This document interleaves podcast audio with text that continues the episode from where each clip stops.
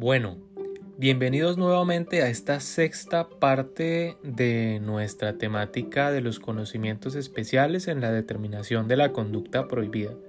Recuperamos ese nombre que decía yo no solo es más estético, sino también más preciso, entre otras cosas porque el autor que vamos a estudiar en este episodio es justamente el que adopta esta terminología. Estamos hablando de Gunther Jacobs, el segundo de los autores, podríamos decir que están a la par a día de hoy, pero más reconocidos en el ámbito de Europa continental y también, como no, de Latinoamérica en temas de teoría del delito y de dogmática del derecho penal. Ya lo habíamos mencionado en otras oportunidades, especialmente en el episodio del finalismo como uno de los discípulos aventajados del profesor Hans Belsel y hoy estaremos hablando eh, de unas líneas fundamentales de lo que para este autor es la imputación objetiva y qué relevancia tiene la misma para solucionar los casos de los denominados conocimientos especiales. Lo primero que hay que resaltar es que a diferencia de Roxin, para Jacobs la imputación objetiva es la imputación objetiva de la conducta.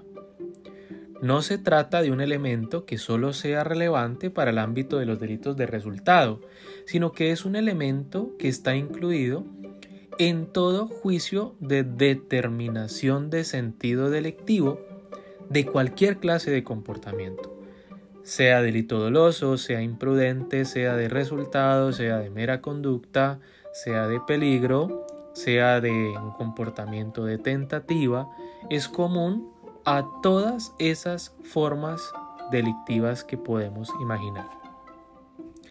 Desde esa perspectiva, Jacobs entiende que la función que cumple la imputación objetiva es de básicamente establecer una relación entre el derecho penal y las relaciones propias de una determinada sociedad. Es decir, el derecho penal se encarga de restablecer la vigencia de normas socialmente establecidas y reforzadas por el derecho solamente cuando una persona con su comportamiento ha defraudado una expectativa del seguimiento de dicha norma. Voy a colocar un ejemplo sencillo de esto sin que sea parte del derecho penal. Imaginémonos una relación de pareja, puede ser entre un hombre una mujer, mujer o mujer, y dos hombres, como ustedes lo prefieran o les sea más sencillo imaginarla. Rara vez al comienzo de una relación la pareja se sienta y discute acerca de la fidelidad, que debe ser uno de los elementos propios de esa relación de pareja. Es decir, en ningún momento nos sentamos y nos decimos, bueno, y nos vamos a ser fieles, ¿verdad? Suena incluso un poco absurdo. Pues de la misma manera existen expectativas recíprocas de comportamiento entre las personas que componen una sociedad. Y estas normas se caracterizan porque se generan a partir de las mismas interacciones sociales. No es necesario que nos sentamos a discutir todos los temas. De hecho, una de las premisas fundamentales de este autor es que una sociedad es mucho más que una suma de individuos. Básicamente una sociedad es un sistema complejo de comunicaciones que son independientes de los sujetos como individuos. Jacobs, al igual que otros autores, van a entender, y esto podríamos hallarle un fundamento en el ámbito de la filosofía del derecho de Hegel, de que el individuo es uno desde el punto de vista de su subjetividad, de su individualidad, pero al derecho solo le interesa de ese individuo cómo se comporta en cuanto persona. Es decir, todos los individuos dentro de una sociedad tenemos unos roles que componen lo que somos como persona y solamente en la medida que correspondamos a esas expectativas, a esto que se espera de nosotros, podremos ser declarados responsables, sí o no. Esa es una premisa fundamental que vamos a encontrar en Jacobs entre otras cosas, porque el criterio fundamental para la imputación de responsabilidad penal en este autor va a ser la posición de garante o las posiciones de garante.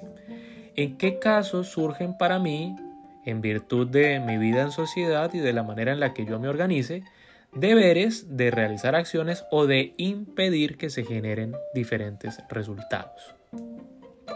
Desde esta perspectiva, por eso el normativismo de Jacob se siente a lo mejor de una manera un poco más desprendida de elementos que aún encontramos en Roxin cuando él intenta amarrar algunas cuestiones propias desde principios constitucionales, el sistema de Jacobs es más coherente en cuanto a que cada partecita, cada argumento que él nos da es como un rompecabezas finamente construido que encaja con las demás piezas. Ahí hay que dar y exaltar especialmente la obra de Jacobs porque alcanza unos niveles de coherencia, lo cual no quiere decir que tenga razón, pero es realmente destacable la coherencia del autor a la hora de trabajar todos y cada uno de los problemas tradicionales de la teoría del delito. Muy bien. Desde esta perspectiva, en el ámbito de la tipicidad, Jacobs entiende que el sentido delictivo de un comportamiento se realiza conforme a unos principios que se ven materializados en la imputación objetiva. Y estos son los del riesgo permitido, los del principio de confianza, los de la prohibición de regreso y el del ámbito de competencia de la víctima. De manera breve, no se comporta en sentido delictivo aquel que a pesar de causar un hecho, hago referencia a la, a la expresión causar, es decir, desde el plano causal, si se ha comportado conforme a las normas jurídicas y extrajurídicas que regulan una actividad riesgosa. Piénsese el médico que a pesar de actuar conforme a la lex artis, termina en un procedimiento quirúrgico causando desde el punto de vista causal la muerte de un paciente o de quien a pesar de respetar todas y cada una de las medidas del tráfico automotor, termina produciendo un accidente en el cual alguien fallece u otra persona se lesiona. Mientras mi comportamiento se haya adecuado dentro de estos criterios jurídicos y extrajurídicos que regulan una actividad riesgosa, me mantendré dentro del riesgo permitido y mi comportamiento no podrá tener entonces un sentido delictivo. Tampoco habrá sentido delictivo cuando yo me mantengo y me comporto en sociedad conforme a un principio de confianza. Las sociedades modernas, según Jacobs, están organizadas a tal forma de que cada uno es un sujeto autorresponsable. Y en virtud de las distintas posiciones de garante o roles que asumimos, tenemos unas competencias por organización y por instituciones, de las cuales podemos ser parte y solo respondemos por ello.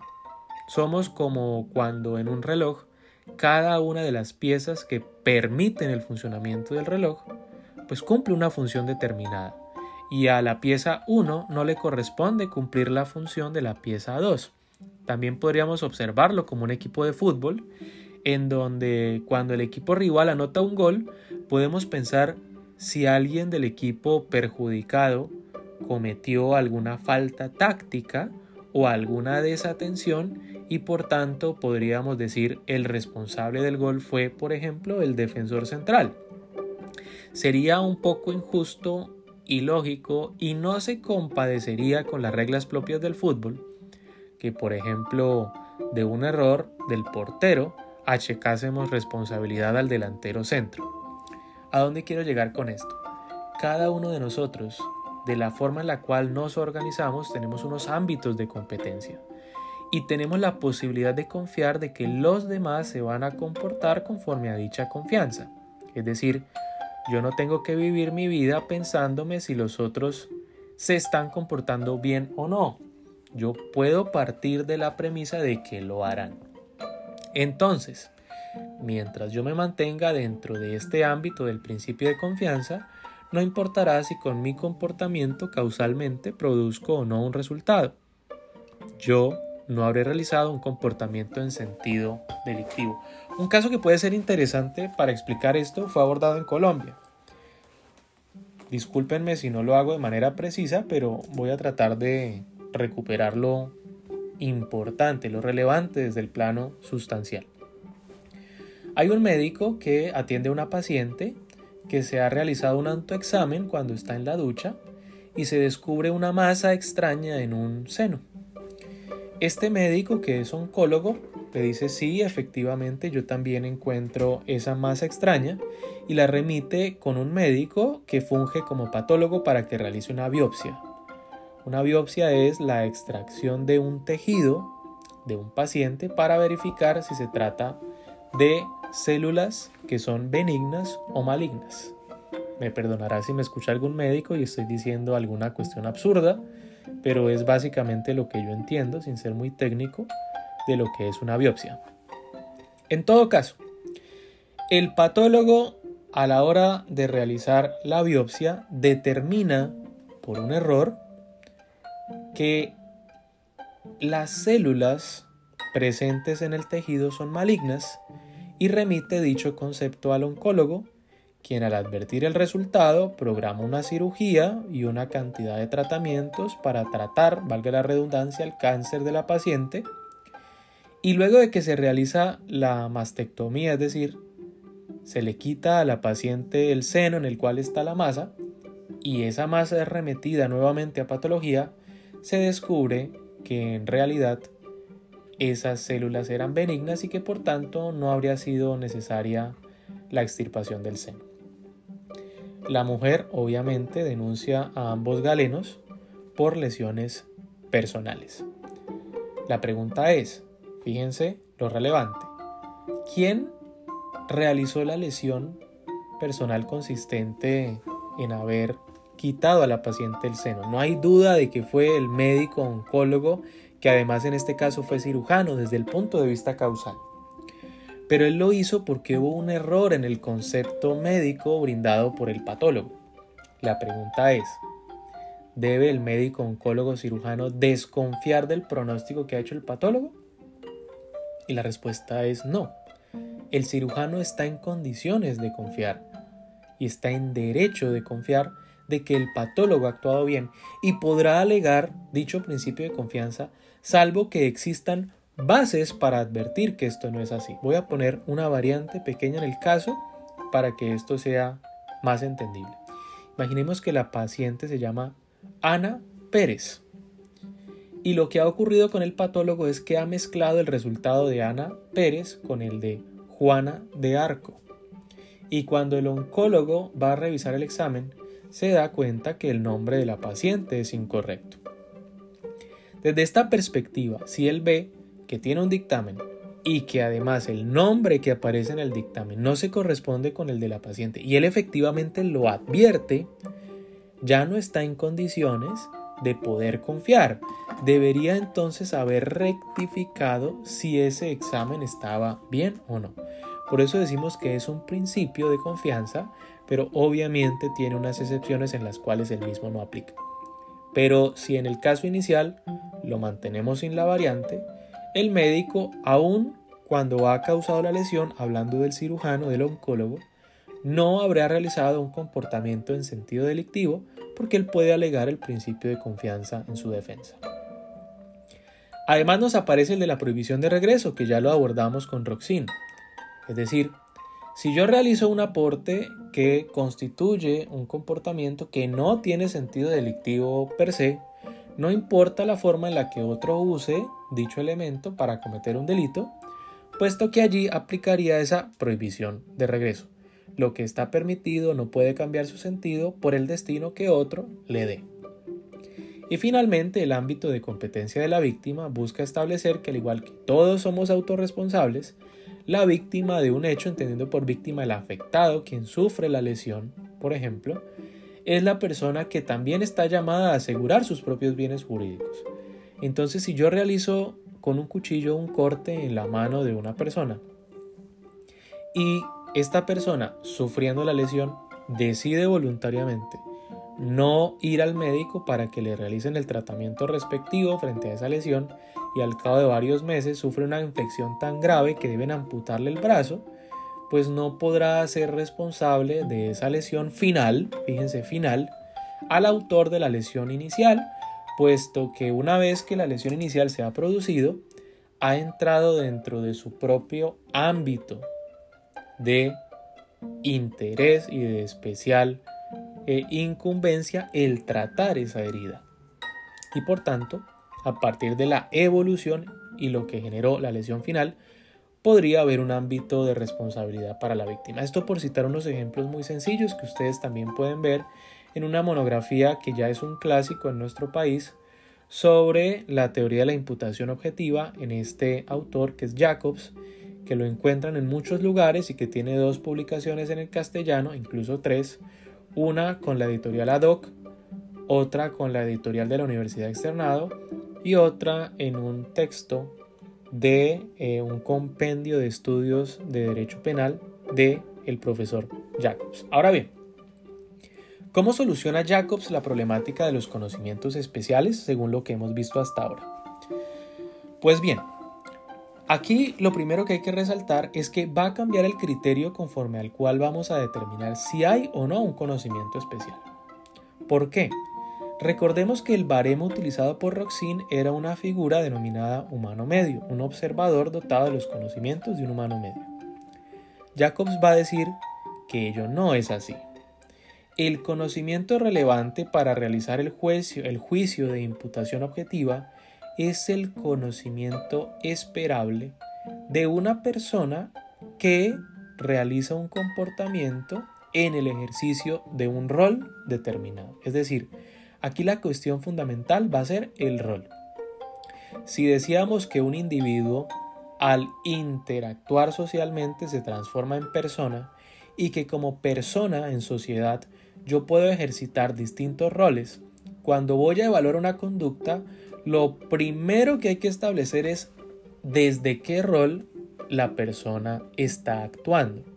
Porque a partir del rol que ejercite, se esperará de él una cierta clase de comportamiento y se esperará de él que tenga o asegure la tenencia de cierta clase de conocimientos y capacidades. Me explico. Yo, por ejemplo, cumplo distintos roles en el ámbito de la sociedad. Soy un ciudadano a secas, sería mi rol más básico, pero a su vez soy hijo de mis padres, tengo una relación institucional con ellos. Y desde la misma perspectiva, por ejemplo, soy abogado litigante, algunas veces defensor al interior de un proceso, a veces apoderado de víctimas. También soy profesor de algunas universidades. Y básicamente lo que dice Jacobs es que nosotros esperamos cierto tipo de comportamiento de acuerdo al rol que se esté, se esté ejercitando. Cuando yo me acuesto a dormir avanzada la noche, no estoy actuando en el rol, por ejemplo, de profesor ni de abogado litigante, distinto a si ingreso en una audiencia o si ingreso a un aula de clase. Desde esta perspectiva, el tamiz, el baremo, el filtro para establecer el conocimiento relevante para la imputación objetiva es el rol. Desde qué rol estoy actuando yo y cuál es el conocimiento que se espera que tenga una persona que actúa desde un rol en concreto. Esto llevado a nuestros casos de los conocimientos especiales sería traducirlo en clave de el rol de mesero, el rol de taxista, el rol de penadero, el rol de vendedor de cuchillos, el rol de conductor, el rol de vendedor de algunos productos y también el rol de médico cirujano. Desde esa perspectiva, el conocimiento que el individuo tiene y que puede corresponderse o exceder o incluso estar por debajo de lo que sería ese conocimiento esperable de acuerdo a un rol, es donde vamos a poder establecer si ese conocimiento cumple dos condiciones para ser considerado especial. Esto es bien importante. Para que en la postura de Jacobs un conocimiento sea auténticamente especial, debe cumplir con dos características. Primero, debe ser materialmente especial y segundo, debe ser formalmente especial. Cuando hablamos de un conocimiento materialmente especial, hacemos referencia al conocimiento que una persona tiene que guarda relación con el rol que está ejercitando al momento en el que despliega la acción que estamos evaluando, pero ese conocimiento excede lo esperable de una persona que normalmente estaría ejercitando ese rol. Pensemos en el caso del médico. ¿de acuerdo? El médico que es o está especialmente capacitado para realizar un procedimiento quirúrgico X y que advierte que es necesario al momento de estar realizando una operación a un paciente de una manera concreta. Ese conocimiento sería, en este caso, materialmente especial, porque va más allá del conocimiento que se espera de un cirujano en el ejercicio de dicho rol. Ahora bien, la segunda condición que debe cumplirse para que el conocimiento sea auténticamente especial es que haya sido adquirido en el ejercicio de un rol distinto al que se encuentra siendo objeto de examen. Aquí el caso perfecto para analizarlo es nuestro ya abordado caso del mesero biólogo. Porque fíjense que el conocimiento no solamente viene a ser materialmente especial, porque no lo esperamos de un mesero, sino que además ha sido adquirido en el ejercicio de otro rol especial y ese rol es el de estudiante de biología e investigador en dichas áreas. En ese caso del mesero, Jacob señalaría que ese es un auténtico conocimiento especial. Es aquel conocimiento que es material y formalmente especial, por tanto no trasciende al lado objetivo, se mantiene como un dato psíquico que está en la cabeza del autor pero que no puede fundamentar la responsabilidad penal del mesero. Entre otras cosas porque si el delito es la defraudación a una expectativa de comportamiento, es decir, cuando yo no hago lo que en sociedad se espera que yo haga, pues es imposible que el conocimiento con el que nadie cuenta pueda dar lugar por su no utilización a la defraudación de una expectativa de comportamiento. Esto es lo crucial desde el punto de vista del pensamiento de Jacobs. Ahora bien, Jacobs va a hacer aquí una pequeña precisión. Dice, bueno, ¿y qué ocurre cuando el conocimiento, por ejemplo, del venenoso de la ensalada, de uno de los ingredientes de la ensalada, se adquiere de manera azarosa o cotidiana? Es decir, agreguemos la variante de que el mesero puede que sea experto en biología, pero la razón por la cual advierte que el plato es venenoso es porque escucha una conversación en la cual el dueño del restaurante le indica al chef que debe producir el plato con ese ingrediente que es tóxico.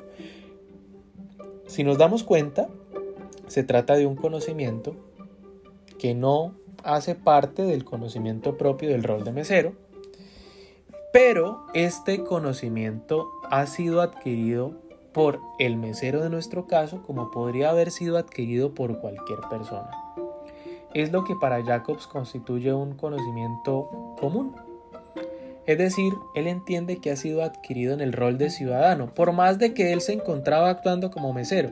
Fíjense que aquí estaríamos hablando de una especialidad del conocimiento, pero solamente desde uno de los ámbitos, y ya hemos dicho que debe cumplir con ambas condiciones. Jacobs va a entender que el conocimiento que yo adquiero y que puede ser adquirido por cualquiera, desde el plano de que se adquiere en el rol del ciudadano, ese es un conocimiento que nunca puede verse excluido porque yo ejercite un rol y otro. Por tanto, si de esa manera es que el mesero se entera de lo tóxico del plato, sí sería un conocimiento relevante para determinar si hay o no un sentido delictivo de cara a la muerte del comensal. Jacobs añade en lo que habíamos dicho de manera anterior, es decir, cuando el conocimiento es especial porque es adquirido en el rol o a partir de ese conocimiento que se ha adquirido en el rol de biólogo, va a decirnos además que el hecho de que no responda por el homicidio no significa que no pueda responder penalmente porque podría estar infringiendo este mesero un deber de solidaridad mínima que fundamenta un delito de omisión de socorro. Entonces, primero, no señala que el mesero o, el comportamiento del mesero quede impune, porque en el caso básico podría responder por omisión de socorro, pero si añadimos la variante, el conocimiento deja de ser especial por no cumplir las dos condiciones de la formalidad y la materialidad y puede fundamentar la determinación del sentido delictivo del comportamiento. Ahora bien, frente a estas cuestiones genera unas excepciones adicionales. Dice, ¿y qué pasa si el comensal al cual el mesero sirve el plato es el padre justamente del mesero? Él va a decir, desde esta perspectiva hay una posición de garante a partir de una institución que sería esta familia y por tanto el mesero nunca puede dejar de ejercer dicho rol cuando está en contacto, por ejemplo, con la víctima, que en este caso sería su padre. Por tanto, no es que el conocimiento especial quede incluido en el rol de mesero, sino que aquí los dos roles se ejercen de manera simultánea. Entonces el conocimiento deja de ser especial porque aquí hay dos roles que se encuentran siendo examinados y en uno en virtud de la institución de la familia y de esa relación que se tiene con la víctima, el conocimiento jamás podrá verse excluido. Es por una cuestión propia de esa relación que se tiene, en este caso, con mi padre.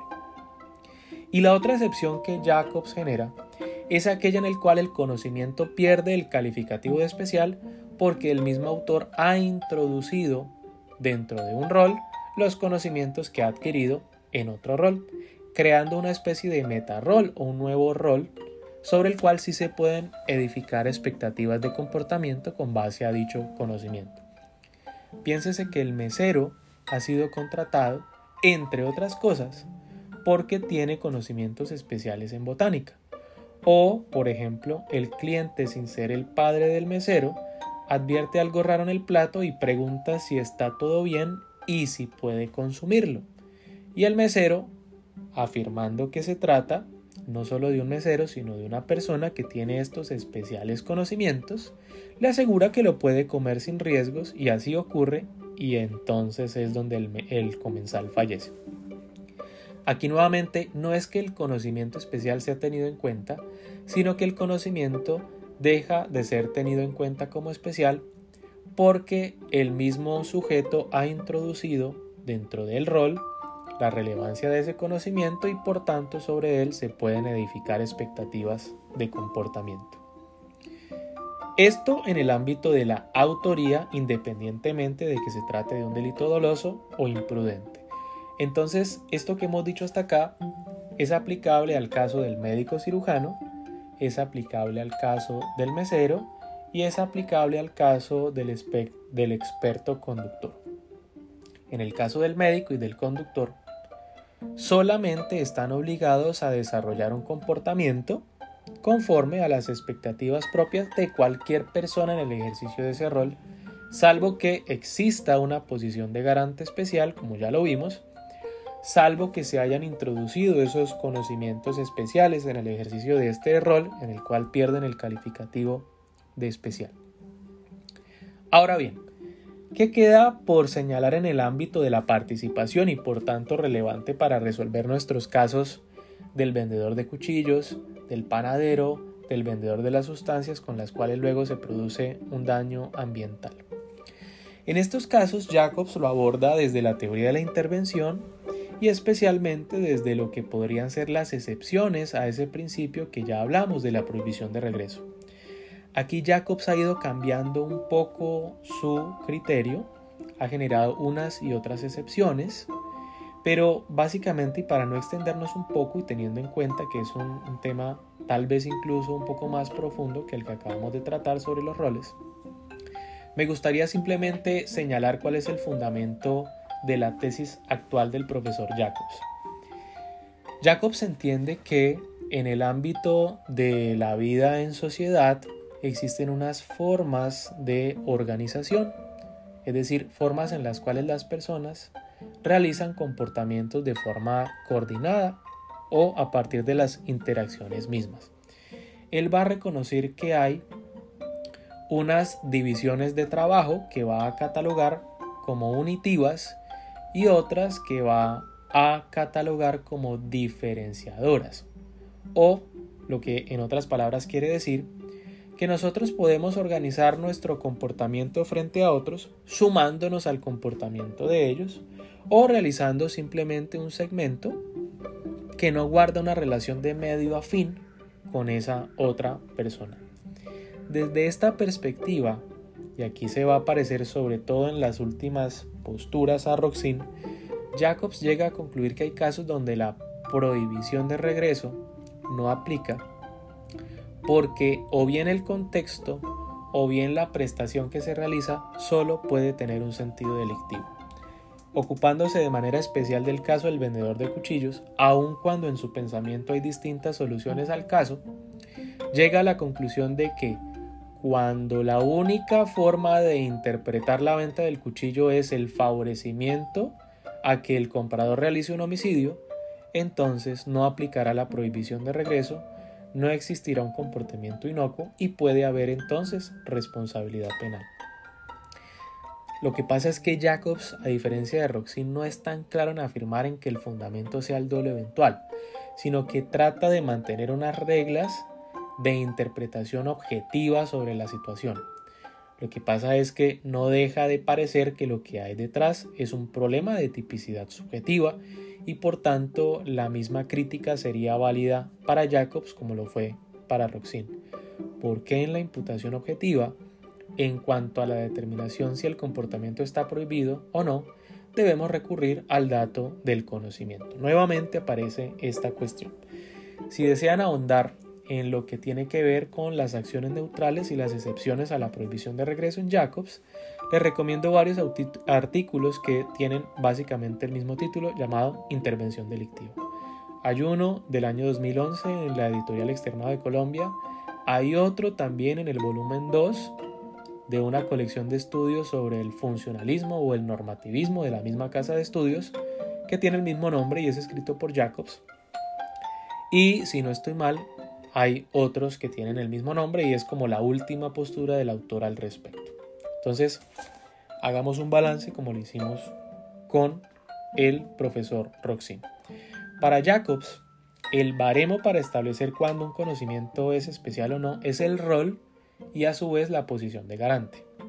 Conforme al rol y a la posición de garante, yo puedo establecer cuándo un conocimiento es material y formalmente especial. Solo será especial cuando cumple ambas condiciones y además de eso entonces sí puede denominarse como conocimiento auténticamente especial y por tanto de irrelevancia en la determinación de la prohibición o no de la conducta, porque este es un juicio objetivo y ese conocimiento, siendo meramente individual, no trasciende al juicio de las expectativas de comportamiento susceptibles de defraudación en el ámbito de la posición de garante y de la teoría de los roles sociales. Ahora bien, las excepciones que se plantean son las de cuando el autor introduce en el ejercicio de un rol ese conocimiento especial y por tanto deja de ser especial, los casos en los que existe una posición de garante especial donde entonces estarían ejerciendo de manera simultánea dos roles y las excepciones propias de la limitación a la prohibición de regreso en el ámbito de la intervención delictiva, que básicamente vamos a encontrar en algunos artículos que él ha construido y que en últimas terminan siendo tres excepciones. Ese sería el balance que podríamos hacer del profesor Jacobs y esto último pues sería aplicable a los casos de la introducción que habíamos señalado en varios momentos como relevantes para la complicidad. Dejaremos por allí y en un próximo episodio abordaremos al último autor relevante para esta investigación, el profesor también emérito de la Universidad de Bonn, Urs Kindhauser. Nos vemos.